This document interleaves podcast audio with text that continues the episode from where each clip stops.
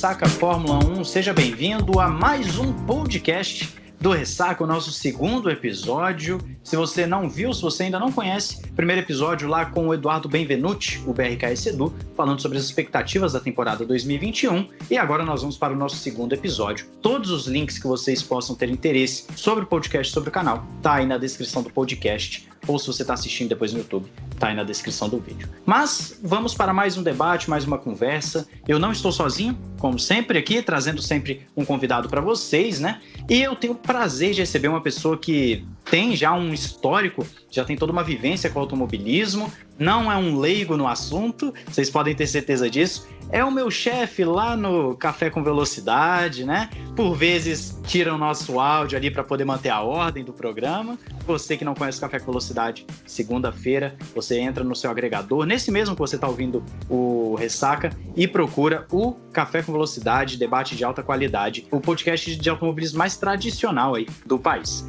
Tiago Raposo, seja muito bem-vindo. É um prazer te receber aqui. Meu caro Matheus Pucci, eu que agradeço o convite, é uma honra estar aqui nesse início aí desse trabalho do Ressaca também chegando nos podcasts, já bem estabelecido aí no YouTube, então muito legal de estar aqui. Olá galera aí que curte, que está sempre aí acompanhando os trabalhos do Ressaca, vamos lá, vamos falar do que a gente gosta, que é automobilismo, que é Fórmula 1.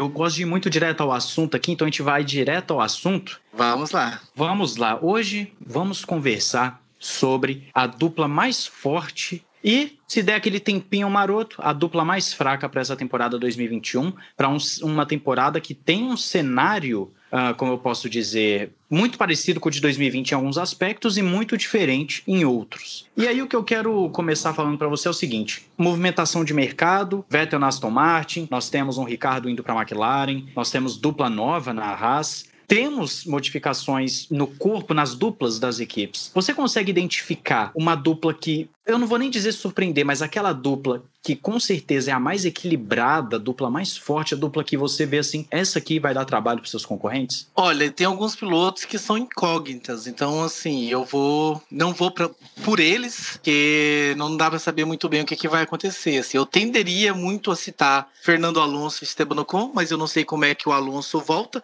e eu não sei se o Ocon recupera, volta a ser aquele Ocon que era antes do, do, do ano sabático que ele teve.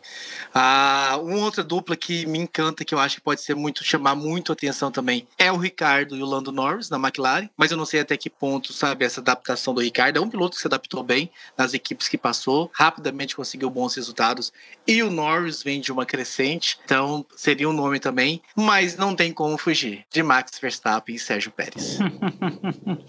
é, a Red Bull talvez seja a dupla que mais chama atenção porque nesse caso, o Pérez ele não é um piloto jovem, ele não é um piloto, vamos assim dizer, considerado ruim pelas pessoas. Pelo contrário, é um piloto que até na, na, na, na fanbase de Fórmula 1, nas redes sociais, as pessoas até, de uma forma geral, o consideram um piloto muito bom, né? É um piloto que geralmente não se tem polêmica quando se trata de análise do Sérgio Pérez trazer o Pérez para a Red Bull tira um ponto fraco da equipe, como o próprio Helmut Marko falou, que ele disse que resolveram um dos pontos fracos quando trouxeram o, o, o Sérgio Pérez, ou você acha que é muito cedo para dizer isso, que o Max pode engolir o Pérez? Uh, eu tenho um pouco de, de receio em afirmar isso categoricamente, por quê? Porque nós sabemos que o carro é construído, moldado, desenvolvido em cima das características do Max. Eu não acho que o Kvyat eu não acho que o Gasly, eu não acho que o Albon são pilotos tão ruins como se mostraram na Red Bull não são gênios, mas eu também acho que não eram tão ruins como a,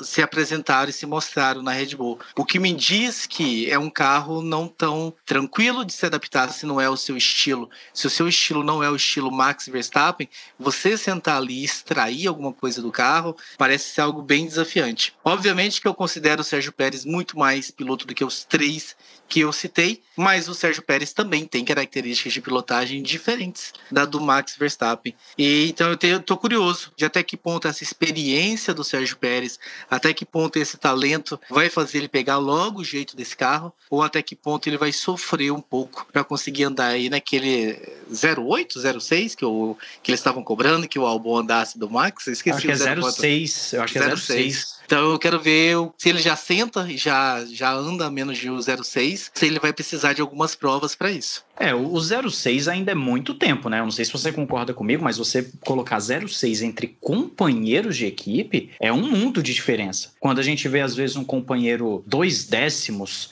ali atrás do outro, três décimos, já fica, peraí, o cara tomou um banho, né? Tomou um sacode. Mas 0,6, será que essa margem não tá grande demais? Porque a gente tá falando de um piloto que já é vencedor de corrida, o Sérgio Pérez, tem pódios na carreira com equipes medianas, tudo isso com equipe mediana. É, tudo bem que não teve a passagem mais fantástica da vida dele na McLaren, mas não foi tão ruim também quanto falam, né? As pessoas. E foi, a, vezes... e foi o início da decadência da McLaren, né? Então ele não é... tem culpa nenhuma da, daquele resultado daquele ano. Ele, as pessoas falam assim como se, se a passagem dele pela McLaren tivesse sido terrível, né? E não foi terrível, não foi uma passagem ruim. O Button fala que, que, que era muito bom o Sérgio Pérez, o Button que foi companheiro dele naquela ocasião. É, mas 06, eu particularmente, eu acho Raposo, eu acho o 06 muito. Eu acredito que assim, que o Pérez, eu não acho que ele vai bater de frente com o Max todo o grande prêmio. O Max realmente é um piloto que, ao meu entender, ele tá naquela leva ali de. naquela prateleira junto com o Hamilton, assim, aquela prateleira especial em termos de velocidade, né? Mas o, eu acredito que o Pérez ele consegue ficar um 0,2, no máximo um 0,3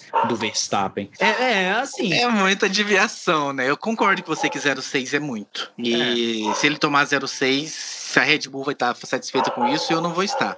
Mas o quanto ele vai conseguir andar, a minha dúvida é quanto tempo ele vai demorar para estar no ritmo do Max, se é que ele vai chegar no nível do Max. É, ele tem agora, ele, ele tem dito que é a grande oportunidade da carreira dele. E realmente é a grande oportunidade, porque o que aconteceu com o Pérez de ter passado pela McLaren num período em que a McLaren ainda digamos assim, ainda brigava uma vez ou outra por alguma coisa, e agora estar de novo numa, numa equipe considerada de ponta, não acontece com todos os pilotos. Geralmente, o piloto que sai da equipe de ponta, da forma com que o Pérez saiu, ele vai ladeira abaixo na carreira, né? E, e dessa vez, não. Dessa vez o Pérez ele conseguiu é, se manter num, numa excelente forma depois que saiu da McLaren, foi para Force India na época. E não, ele foi ele foi para Sal, não, Sauber era antes da McLaren, né? Sauber era antes da McLaren, depois da McLaren Isso. ele vai para Force India, né? Que e... foi tido foi tido como um erro estratégico, né? Porque ao que diziam, ele tinha um pré-contrato com a Ferrari, mas para o ano seguinte. E aí ele não soube esperar, resolveu arriscar a McLaren e aí fechou as portas na Ferrari, a McLaren estava entrando na ruína e deu no que deu. É, tudo bem que assim, se a gente considerar o cenário, a, a Ferrari também ia dar, ia dar ruim para ele ali 2014, né? Não ia ser um carro lá essas coisas, mas já poderia ser uma porta fechada para o Vettel, por exemplo, né? É, a gente tem todo um cenário de mercado aí que a gente não sabe como ia se desenrolar. Mas nesse caso, cara, é, o Pérez ele é um, um, um, cara atípico na Fórmula 1 justamente por essa carreira dele de chegar numa equipe de ponta, sair pela porta dos fundos e conseguir recuperar a ponto de ir para uma outra equipe de ponta. E ele chega com uma pompa toda. Ele chega com a pompa de vencedor de corrida e não só isso, de o cara que vai ajudar a equipe a brigar nos construtores. Ele chega com uma pompa, não é para ser assim um figurante na, na equipe, ele chega realmente para apresentar resultado, para apresentar resultado contra a Mercedes, pelo menos é isso que se espera, né? pelo menos contra a Mercedes do, do Bottas, vamos assim dizer. E nesse, nesse quesito, aí eu volto para aquele para aquela questão que você falou do carro do Max. Será que esse, essa Red Bull que a gente tem atualmente, desde a saída do Ricardo, ela é uma Red Bull que se assemelha com aquela do Vettel, em que o carro era feito para ele, e aí o Weber, que não era um pilotaço, mas ainda assim bom piloto, ele não, teria, não tinha chances de bater de frente por conta disso? Olha, o que tudo indica é, a equipe está claramente trabalhando já há algum tempo exclusivamente em cima do Max Verstappen e faz bem porque o Max devolve o investimento. Vide a quantidade de pódios que ele teve, nem teve a quantidade de vitórias que talvez nós esperávamos, mas a Mercedes realmente estava em outro nível, a Red Bull não conseguiu estar tá lá, mas é um piloto que entrega. Se esperava do Max é estar ali no pódio e ele esteve quase que todas as etapas da temporada de 2020 lá no pódio. Então, uh, é um investimento que dá certo, que se justifica justifica. Se ele não tivesse entregando tanto, talvez a gente poderia, poderia se questionar. Ah, mas a Red Bull deveria olhar para os dois pilotos e fazer alguma coisa ah, mais híbrida aí, que, que agregasse, que, que fosse mais o estilo do, do Max e do companheiro dele, seja o companheiro do Max, o Kvyat, seja o companheiro do, do Max, o Gasly, seja o Albon ou seja o Pérez agora. Mas ele entrega, né? Faz o carro do tipo dele ele vai lá e entrega. Então a Red Bull, de certa forma, espera um piloto que consiga se adaptar a esse carro dessa forma. E o Pérez me parece que é o, o nome mais uh, cotado e mais capacitado para isso no mercado hoje. Uh, talvez o Huckenberg fosse um outro nome com experiência que poderia ter sido colocado lá para fazer outro papel. Mas trazer mais um piloto novo, estreante ou com pouca experiência para ter que se adaptar a um carro que é construído ao estilo do rival, não se deixar bater por isso, ah, eu acho que não tem ninguém mais capacitado do que o Pérez no momento. É, Pérez realmente era, era o grande nome do mercado que estava livre, né? Era o grande piloto, não tinha, não tinha muito para onde fugir. E se não fosse o Pérez, talvez o Huckenberg fosse a melhor opção, né? A gente tinha aí pilotos já com uma certa bagagem. E só pegando como curiosidade, Raposo, você falou assim, talvez é, o Max não tenha o tanto de vitórias que a gente esperava, né? Mas vale dizer que se a gente for comparar desde 2017, que é quando o Bottas sentou na Mercedes, Max e Bottas têm o mesmo número de vitórias. Tem nove vitórias. Na verdade, eu estava questionando não tanto o Max, mas a Honda. Já há tanto tempo que a Honda veio nesse trabalho agora, passou pela McLaren, foi aquela vergonha, fechou ali com a Red Bull e parece que ainda não consegue entregar um motor vencedor. O Max está fazendo o papel dele, a crítica não é pro Max. Ele está tirando até mais do que que se pode tirar com o carro. Quando ele se coloca entre Hamilton e Bottas, como ele se colocou algumas vezes, é mostrando que ele está indo além. Mas falta ali um, um, a, a Honda ajudar um pouquinho mais. A crítica era mais a Honda do que o Max. Ah, sim. É, porque o, o, os números do Max, né, se a gente for considerar o carro que ele tem, são impressionantes se comparado ao Bottas, né? O Bottas tem uma Mercedes e, assim, é uma crítica que a gente já fez várias vezes, seja no café, seja aqui no Ressaca, que o Bottas não anda aquilo que, né, se espera para bater o Hamilton. Mas aí é um outro assunto, fica para um outro debate. É, o Max realmente ele, ele tira bastante e a Honda, é, ela não consegue chegar no nível da Mercedes, né? E eu ainda vou dizer o seguinte, eu acho que também em termos de chassi, a Red Bull não, não deu também assim, não entregou carros tão fora de série como costumava entregar, não, viu? Porque em vários aspectos a Mercedes mesmo já chegou a estar à frente da, da, da Red Bull, né? Não é, não tem mais aquela coisa do, da genialidade do Adrian Newey entregando algo super diferente no chassi. É, tudo bem que pode acontecer em 2021, que o Adrian Newey disse que já está é, tá trabalhando em cima do carro do ano passado para poder fazer um, um carro muito mais encorpado, um carro com melhor pressão aerodinâmica, etc. Ok, pode acontecer. Mas assim, é, a Red Bull ela, ela tem um, um, carro que é inferior em todos os aspectos ao da, ao da Mercedes. E talvez a Mercedes só soma um pouco na questão do, dos pneus quando, quando o Grande Prêmio não está numa temperatura muito boa ali para os pneus deles, né? Talvez o ponto fraco da Mercedes seja esse, os pneus. E aí a Red Bull ela precisa solucionar esses problemas. E um dos problemas que ela tinha que solucionar era a dupla de pilotos, como a gente está falando aqui, com um Pérez forte. Então, para você, não tem equipe mais equilibrada, mais forte hoje na Fórmula 1 do que Pérez Verstappen? Olha, eu olhando aqui para a tabela, pro meu lado, até para não cometer nenhum risco. Ah, além das que eu falei, né, Fernando Alonso e Ocon, o Ocon já mostrou muito talento, mas o ano passado ele demorou para engrenar, fez uma ou outra corrida boa. Qual é o Ocon que vem para 2028? Qual é o Alonso que vem depois de dois anos parado? Então fica essa incógnita. Se for o melhor Alonso, se for o melhor Ocon, que nós já conhecemos, é uma dupla forte, muito forte. E se a Alpine também acertar aí o projeto, pode ser uma dupla que pode dar trabalho. Eu também acho que o Ricardo e o Norris, o Norris vem numa crescente, vem fazendo boas, fez boas corridas no ano passado com a McLaren. E o Ricardo é o Ricardo, nós conhecemos o talento dele. Eu citaria também o Leclerc e o Carlos Sainz. O Carlos Sainz é outro piloto também que vem no Você pega o Carlos Sainz que saiu na Toro Rosso, a crescente que esse menino teve ah, no campeonato é, é gigantesca realmente, foi crescendo, foi crescendo. E eu vou citar uma outra equipe para ser ousado um pouquinho. Ixi. Obviamente ela não é para ser a melhor, mas eu quero citá-la, eu quero colocar. Mazepin Schumacher. Não, não, não, não, não. A Gasly Tsunoda. Tsunoda me agradou muito na Fórmula 2. É um japonês que anda. Quem é da velha guarda do Café Velocidade vai saber o quanto, quantas vezes eu peguei em pé de, de pilotos japoneses, ah, porque ah, havia muito mais enganação do que outras coisas nos japoneses que apareceram nos últimos anos. Mas na categoria de base, na Fórmula 2, o Tsunoda me agradou bastante. E o Gasly fez um bom do 2020. Então eu vejo nesses dois pilotos aí uma chance também de aparecer, sabe, da, da Alpha Tauri, de repente aí, agora, né, que vai ser aquela coisa de usar o mesmo chassi, né, da, da Red Bull e tudo mais, dar um salto de qualidade, de repente esses dois aí também mostrarem alguma coisa. Fazendo, fazendo um parênteses aqui rapidamente, é, essa, eles vão utilizar o mesmo chassi já em 2021 ou é para 2022? Eu, eu fiz esse parênteses passando a pergunta para você, esperando ah. que você me respondesse. Ah, não, porque o, o assim, eu sei do pro, o projeto, né, que a Red Bull tem para AlphaTauri de, de colocarem as duas equipes no mesmo nível, né? Basicamente, só que eu acho que é para 22 em diante, que até porque 21 tá congelado, né? 21 tá congelado o chassi. É, tá certo, eles, tá certo, tá eles certo. não podem, eles não podem, podem mexer tanto assim. Eu acho que eles não poderiam trocar, né, o chassi. Mas é. Mas, mas eu, eu, gostaria de deixar um. Obviamente, não acho que Gasly e Tsunoda vão, não, vai ser a melhor dupla do grid, não. Gostaria de só deixar um asterisco, pedir pro nosso querido ouvinte ou telespectador que olhe com um pouco mais de carinho para essa dupla. Ah, vamos, vamos ficar de olho sim, porque eu fui, fiquei, fui pego de surpresa aqui por essa sua sugestão, porque. Eu não sei o quanto você, mas eu, eu, eu fiquei muito satisfeito com a temporada do Gasly. Até porque, pelo que ele passou, né? Pelo ter passado também pelo rebaixamento da Red Bull, voltar e vencer corrida e andar bem, como ele andou e tudo mais. O Tsunoda fez uma, fez uma temporada muito aceitável e elogiável na Fórmula 2. Então, acho que tem condições de sentar nesse carro, fazer melhor do que o Kvyat fez. Então, vamos ficar, ficar de olho nele, assim. É, o, o Gasly me agradou. Peço que o Gasly me agradou, até porque ele já me agradava é, na época de, Toro, de Toro Rosso. Ele já me agradava ali naquele período pré-Red Bull, né? É, eu gostava do desempenho dele. Tanto é que ele foi chamado para Red Bull por conta do desempenho, né? Que ele estava tendo muito bom. E nesse caso, ele vai para Red Bull, não tem o desempenho que se espera.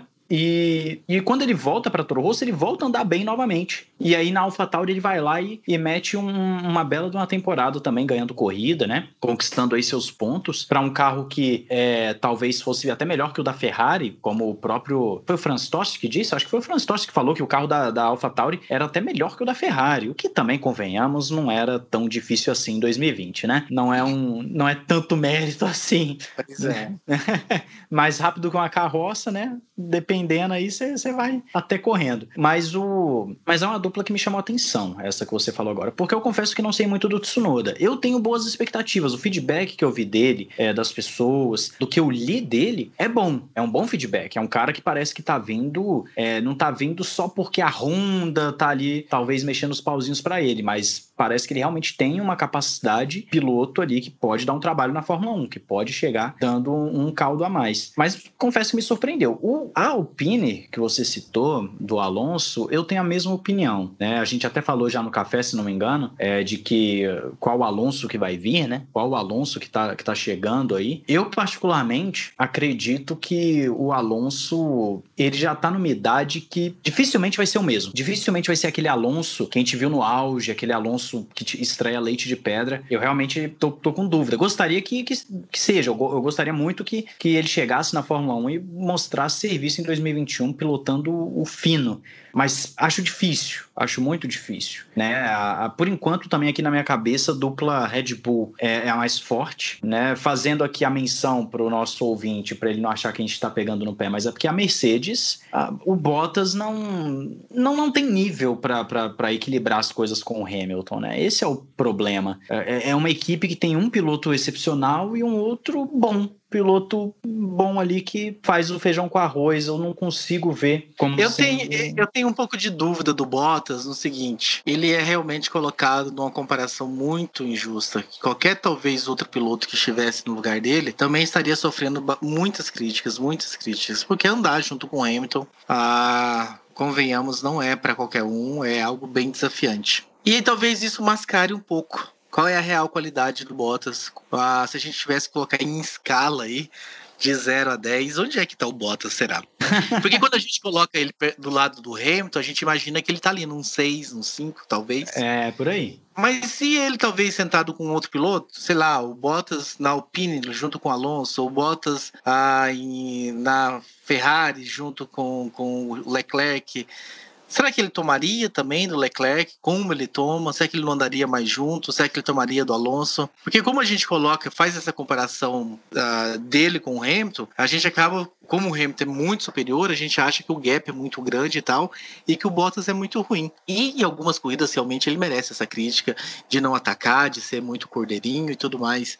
Mas é um cara de, de em qualificação que anda muito bem nas classificações, uh, fez muitas pole positions nos últimos anos, por exemplo. É um cara de velocidade. Então eu fico meio assim, com a impressão que às vezes a gente faz uma leitura um pouco dura demais do Bottas. Porque qualquer um no lugar dele estaria sofrendo as mesmas críticas. É, eu eu, eu, eu, assim, eu vejo um pouquinho diferente a questão do Bottas, porque, claro, colocar do lado do Hamilton é sim uma comparação complicadíssima. É complicadíssimo. Mas tem um detalhe: ele perdeu pro Russell no, no, saldo geral. Porque no final da corrida, o Russell ficou atrás. Mas o saldo geral daquela corrida, para quem assistiu, é assim, ficou feio. E não só isso. Qual o comparativo que a gente tem do Bottas? Ele foi companheiro do Massa e de quem mais? Só o Massa e o Hamilton ele teve algum outro companheiro? Acho que o Barrichello também, não? Esse do Barrichello. Ele, ele, foi companheiro do Barrichello? Mas assim, de qualquer forma, nós estamos falando Barrichello e Massa, dois pilotos em final de carreira. O Massa ainda nem se fala, porque o Massa caiu muito o rendimento dele é, pós-molada, né? Vamos assim dizer. Pelo menos é a minha opinião. Sabe, a, a base de comparação do Bottas ela é muito complicada, porque você tem pilotos como Jason Button, que eu nunca considerei um piloto fantástico, mas que batia de frente com o Hamilton na McLaren, sabe? É, o, o, o Bottas, para mim, ele tá que nem o, o conterrâneo dele, o Kovalainen. Ele é aquele piloto que, quando ficou de frente ali com o Hamilton, mostrou que não ele é. Foi, ele foi companheiro do Maldonado também. Eu dei uma corridinha aqui para dar uma conferida, para a gente passar a informação corre correta para os nossos, nossos companheiros. Então, ele foi companheiro do Maldonado também. Pois é, assim, o comparativo, o Maldonado não terminava a corrida. Né? Aí, pô, é, é complicado a gente falar do Bottas assim. Eu acho que, no geral, ele não é o, o chamado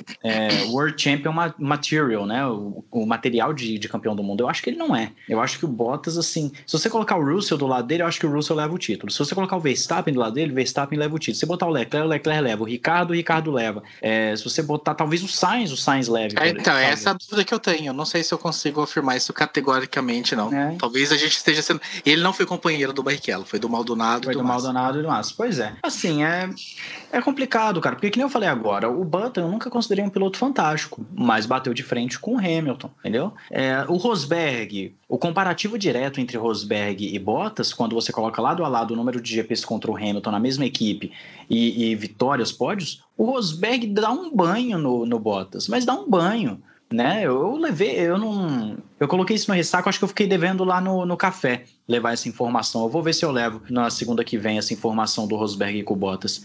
Porque é, assim, o Bottas ele não, não aparenta ter força para isso. E é por isso, para o nosso ouvinte entender o porquê da gente estar tá falando isso tudo, é por isso que eu, Matheus, não, não coloco o Bottas como sendo um piloto para formar uma dupla forte com o Hamilton. Então você acha né? que você acha então que a gente não deve citar Russell e Bottas como uma dupla para 2021, a dupla forte. Forte? Russell Bottas? Russell Bottas não. Por porque, conta do Bottas. Porque a gente, tem um, a gente tem um TBT ali ainda na Mercedes, né? Então vai saber. É, assim, eu, eu não considero por conta do Bottas, né? O, o Bottas para mim é o cara que puxa para baixo essa, essa comparação, né? O Russell quando ele pisou pela primeira vez na Mercedes. Não, andou... mas eu concordo, eu concordo. O Bottas assim, ele dá motivos. Eu só tenho, eu só já levantei uma lebre aqui porque eu fico ah, às vezes Com eu me questiono eu, não, não é bem dó, eu fico me questionando o quanto a gente às vezes ah, pode estar sendo lubridiado, ou essa ponto de vista que a gente tem nos leva a ter uma leitura errada das coisas. Mas como é que a gente teria uma resposta dessa? A Mercedes mandando o Bottas embora, ele sentando numa outra equipe e vendo o que, que ele vai fazer nessa outra equipe. Se ele andaria mais do que o companheiro, por exemplo. Ah, é. então não tem o, muito. Então vai ficar no, ficaremos no achismo. achismo. É, aí, assim,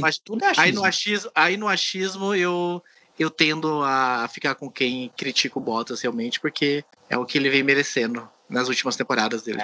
Vale lembrar uma coisa que costumo dizer sobre o Bottas é o seguinte: o que me faz ser crítico do Bottas são situações como a da Turquia. O cara roda seis vezes, toma uma volta do companheiro de equipe, sabe? É, é nesse tipo de situação que o piloto mostra que ele é diferenciado. Você vê o seguinte: o, Bottas, o, o Hamilton, vamos colocar que uma temporada tem 20 corridas. O Hamilton de 20 corridas, ele anda no limite 17. O Bottas anda 5. Esse é o problema, é muito desproporcional. E o Rosberg batia de frente com o Hamilton ali até a última corrida, né? De três temporadas que eles disputaram o título, duas o Rosberg levou para a última corrida. É, é, muito, assim, é, é muito diferente, né? Então, para mim, o Bottas é o motivo da Mercedes não ter a, a dupla mais forte. Uh, a dupla Leclerc-Sainz que você chegou a falar aí, é uma boa dupla. E eu gosto do Sainz, eu também acho que ele amadureceu bastante. Ele, ele, ele melhorou e muito. eu não vejo ele vindo para ser cordeirinho. Eu pra também tá achando, não. Pra quem tá achando que ele vai ser segundo piloto, vai baixar a bola, não vejo isso acontecendo e não me surpreenderia, inclusive, até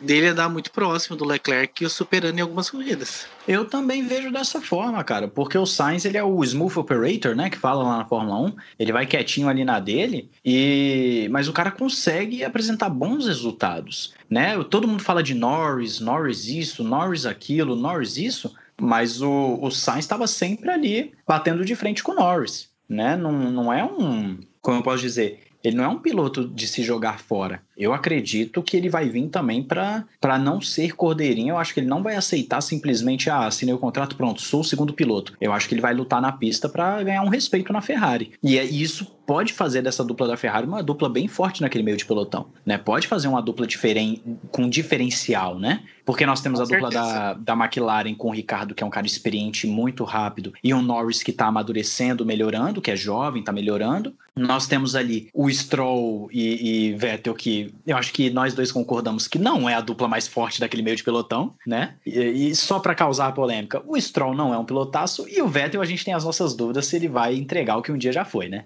É, Com certeza. Com é, certeza. já deu muito, muito pano pra manga isso aí lá no café do. Ontem, inclusive, no retorno que o senhor faltou, Ontem, é, aliás, é, ontem é uma palavra que não deve existir em podcasts, porque as pessoas podem estar ouvindo isso a qualquer momento. No dia 25 de janeiro, que foi gravada a primeira edição de 2021, esse assunto também foi lá, foi colocado na mesa. É, eu vi o pessoal comentando. Você não é... ouve o programa, né? Então você tem que só ouvir o pessoal comentando. Não, eu tenho, eu tenho que ouvir depois, mas eu, eu vi o pessoal comentando no grupo lá do, dos apoiadores sobre isso. Né, falando que, que vocês já começaram 2021 com argumentos sem fundamento né? Mas assim, enquanto eu termino de mastigar meu pão de queijo aqui, é... então o, o, Vettel e o Stroll não, com certeza não tá ali na dupla mais forte. Você já, tá, você já tá citando as mais fracas, é isso? Não, não. Eu tô, eu tô passando aqui só pra gente ver o porquê da Red Bull ser a mais forte. É, no meio do pelotão a Alpine, a gente não sabe como vai vir o Alonso. Citamos a AlphaTauri. E a dupla mais fraca, com certeza, vai estar em, entre uma daquelas três ali que a gente não citou até agora: Haas, Williams e Alfa Romeo. Com certeza, a gente já já chega nelas aí. Sim, com certeza. Mas assim, Raposo, é, essa, é, eu tenho essa visão também de que a Red Bull é o. Em termos de dupla de pilotos, eles acertaram em cheio. Sim, Acredito é. que, que dessa vez. É, é claro que a gente não sabe como vai estar o carro deles para esse ano, né? Mas dessa vez eles vão conseguir mais pontos. Pelo menos é o que, é o que tudo indica, né? Pelo Com menos certeza. É Se vier um carro, pelo menos, na mesma ordem de força que foi de 2020, o Bottas pode, pode ser a aposentadoria do Bottas, perdendo mais dois carros, ficando mais fora do pódio do que ele ficou esse ano, porque o Albon não tinha condições de. O Albon não tinha condições de ir lá e fazer esse trabalho. Então, ah, se a ordem, se a Mercedes não tiver muito anos luz, tiver uma ordem ali de. Não ordem de equipe, uma ordem de, de grandeza mais próxima, e eu vejo o Bottas se complicando bastante em 2021. É, vamos, vamos esperar para ver isso aí a partir do dia 28 de março no Bahrein. Se o Bottas vai estar tá com, esse, com essa pompa toda, se a Mercedes, vai, se a Red Bull vai vir para cima da Mercedes, vai ser interessante. Mas então, já que nós chegamos num consenso aqui de que a Red Bull é, é a melhor dupla, então me diga, Thiago Raposo, na sua visão, qual a dupla mais fraca desse grid? Qual a equipe que está mais ali fraquinha em termos de, de, de performance? Aí a disputa é boa. Eu acho que a Williams leva um pouquinho de vantagem, porque o Russell puxa a corda para cima e o Latifi não é tão ruim assim, pelo menos não foi na Fórmula 2, foi vice-campeão lá, fez boas corridas, venceu, era companheiro do Sérgio Sete Câmara há dois anos atrás. Ah, e com mais um ano agora nas costas, pode ser. Não, obviamente não estou falando que ele é um gênio, mas eu tô, assim, pode ser que o Latifi comece a fazer corridas ah, menos ah, apagadas ruins. e tudo mais, menos ruins. Agora, Kimi Raikkonen e Giovinazzi contra Mazepan e Schumacher é uma boa briga, porque o Mazepan é, polêmicas à parte, uh, o Mazepan não é terrível, não é horrível e é um piloto que também entregou, fez boas corridas, fez bons campeonatos. O Mick Schumacher ele é conhecido de um piloto de adaptação demorada, lenta. Quando ele pega a mão, ele começa então a emendar vitórias e é campeão e tudo mais. Mas é um piloto que demora um pouquinho. Pra... Foi assim na Fórmula 3, foi assim na Fórmula 2. Ah, que ele, essa, ele não é aquele piloto que já chega mostrando a que veio. Então pode até acontecer o Mazepan no começo da temporada andar mais do que o Schumacher, não espantaria com isso. Ah, obviamente que o pessoal tá com muita bronca e vai dar um trovão muito alto aqui, porque acabou de cair um raio do meu lado. Mas vamos continuar gravação dessa mesma forma. Ah, o Mazepan, polêmicas à parte, analisando ele como piloto, não como pessoa, não é um piloto ruim. Pode não ser um uhum. gênio, existe imagem de desenvolvimento e pode crescer. Não sei até que ponto vai crescer, mas não vejo o Mazepan como um piloto muito ruim. Apesar de ser o filho do papai e tudo mais, as pessoas costumam ter, e, e tá, tá bem, tá certo, ter um, um, um pouco de, de, preconceito contra isso, mas estou analisando ele como piloto. Agora o Giovinazzi realmente é uma decepção muito grande. É um piloto que fez uma boa Fórmula 3, fez uma boa Fórmula 2, mas na Fórmula 1 não mostrou realmente. O Kimi também numa, numa certa decadência. Você falou lá, né, de 20 corridas, Bottas às vezes anda 4, 5 boas, o Kimi também. É. Anda um monte de corridas ruins, uma ou outra aparece, aí os fãs aparecem e tal. É, olha só. Exaltando e tudo mais, mas a gente fazer uma análise nua e crua do Kimi.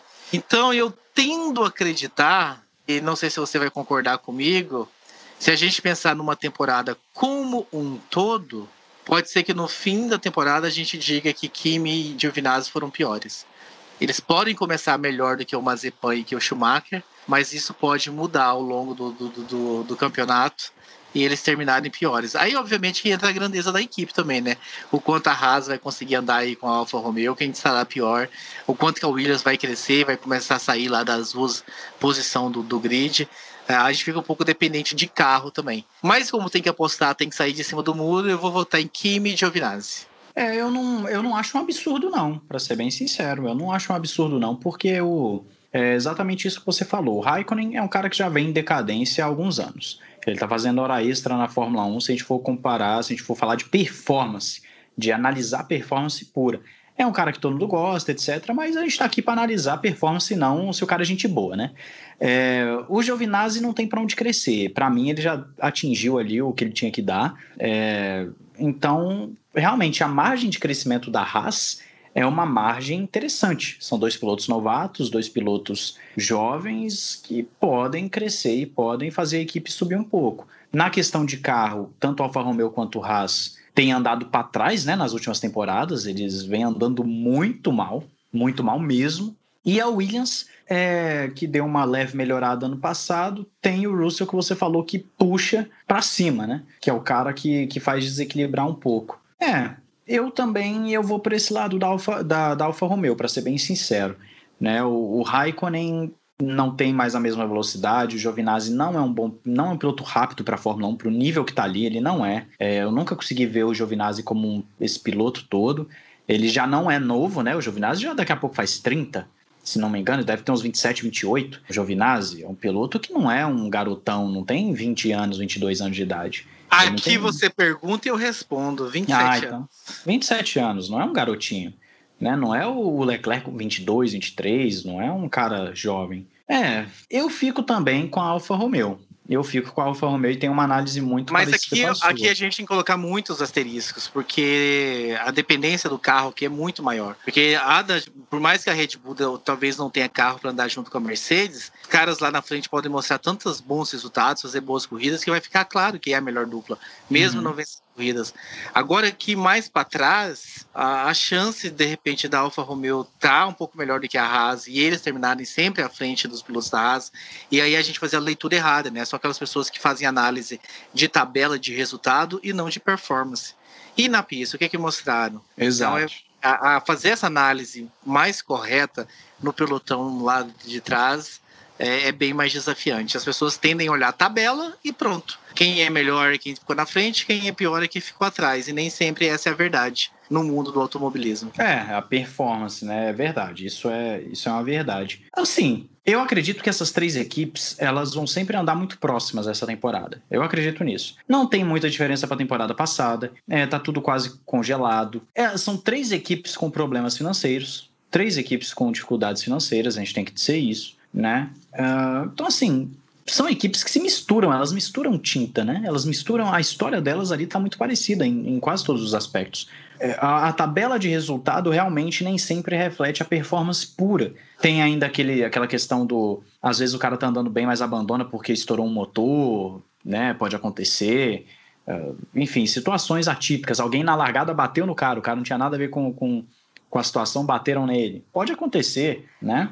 Mas eu, eu fico com a Alfa Romeo eu fico com a Alfa Romeo sim. A Alfa Romeo, ela, ela tá, entre aspas, abandonada pela Ferrari. A Ferrari tá apostando suas fichas na Haas, que isso aí pode ser um diferencial, né, Raposo? Lembrando aqui agora, é, a Ferrari tá colocando pessoas que trabalhavam na Ferrari para passar para a Haas, inclusive o Simone Resta, que ficou bem, bem falado aí nos últimos anos na Ferrari e passando uma galera para a Haas para ajudar lá por conta do novo teto orçamentário, né?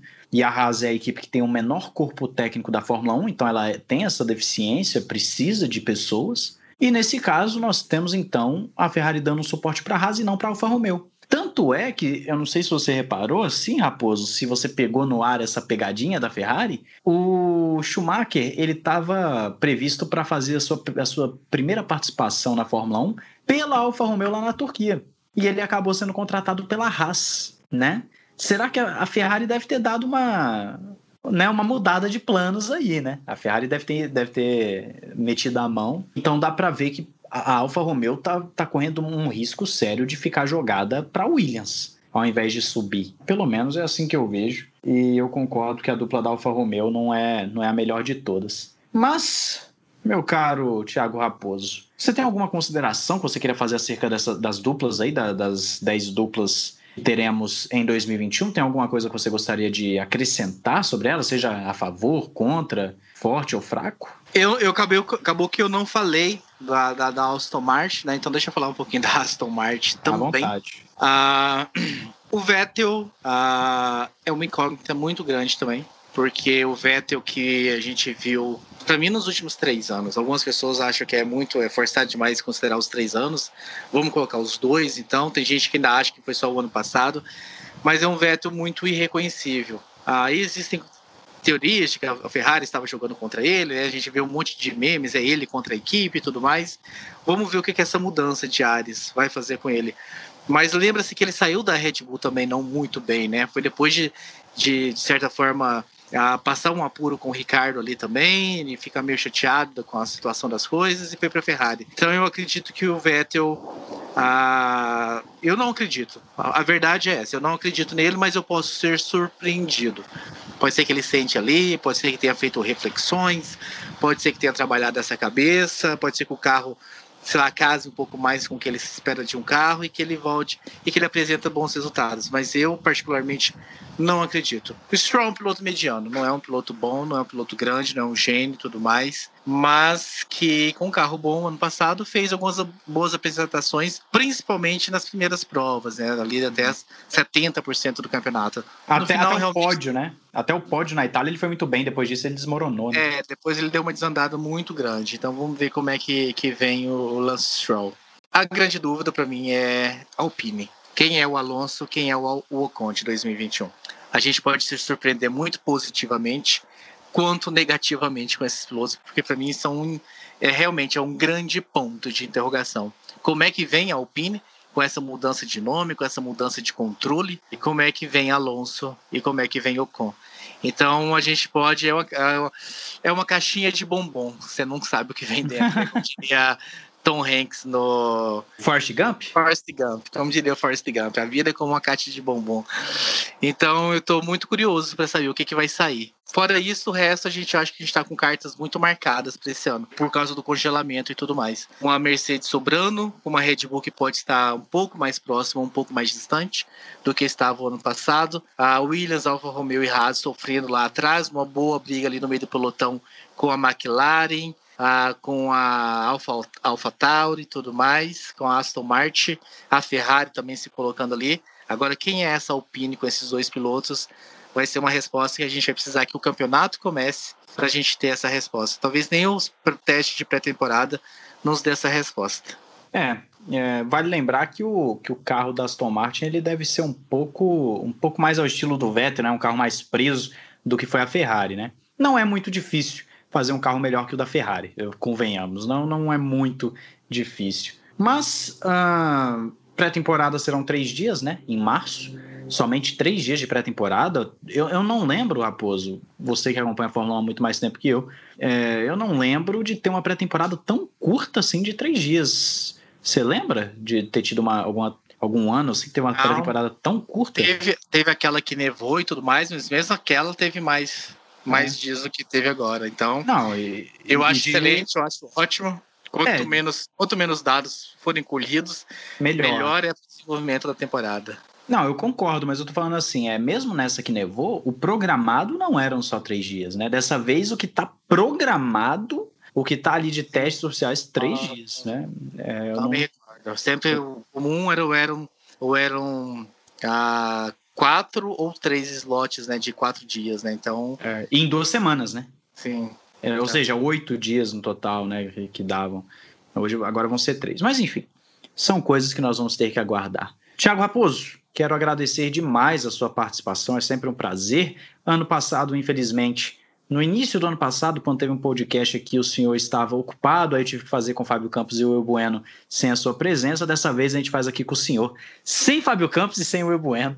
Mas é pra... eu, não gosto, eu não gosto daqueles dois lá, não. Por isso que eu quis vir sozinho. É, vir sozinho, né? Tava no contrato que você assinou, né? É, não pode Vinham os dois juntos? Contrato de exclusividade. Os dois colocaram lá, eles, eles que barraram que eles não gostam de um, de um companheiro forte na bancada com eles, então eles vetaram. Eles, eles, eles gostam de companheiro fraco, porque é essa coisa de equipe ter só um piloto forte.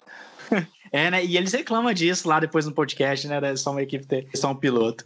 Mas é isso, quero te agradecer demais. Lembrando aos nossos ouvintes que, para você curtir o trabalho do Raposo, tanto no Café Curiosidade quanto também o trabalho pessoal dele. Eu vou estar deixando os links aí na descrição. E eu quero passar para você, Raposo, para você aí é, falar justamente do seu trabalho, seja a nível de automobilismo, seja a nível pessoal, para o pessoal ouvir aí, para o pessoal tá sabendo. Ah, tô lá no Café Velocidade. Ah, estive né, envolvido em muitas a muito mais coisas no meu passado.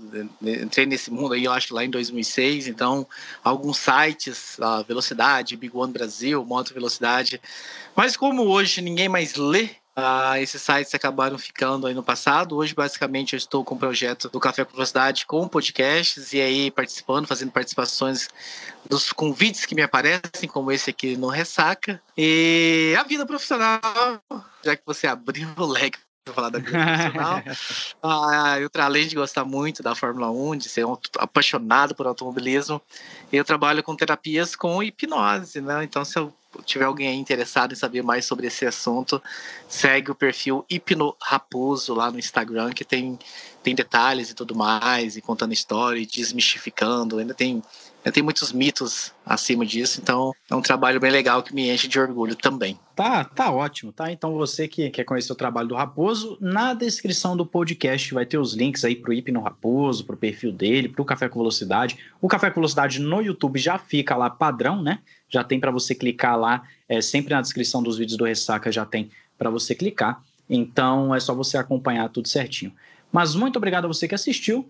Tem o nosso grupo de apoiadores também, que se você quiser apoiar o podcast, você fica à vontade lá na apoia.se barra F1. E é isso. Um grande abraço, Raposo. Um grande abraço para todos. Valeu. Falou!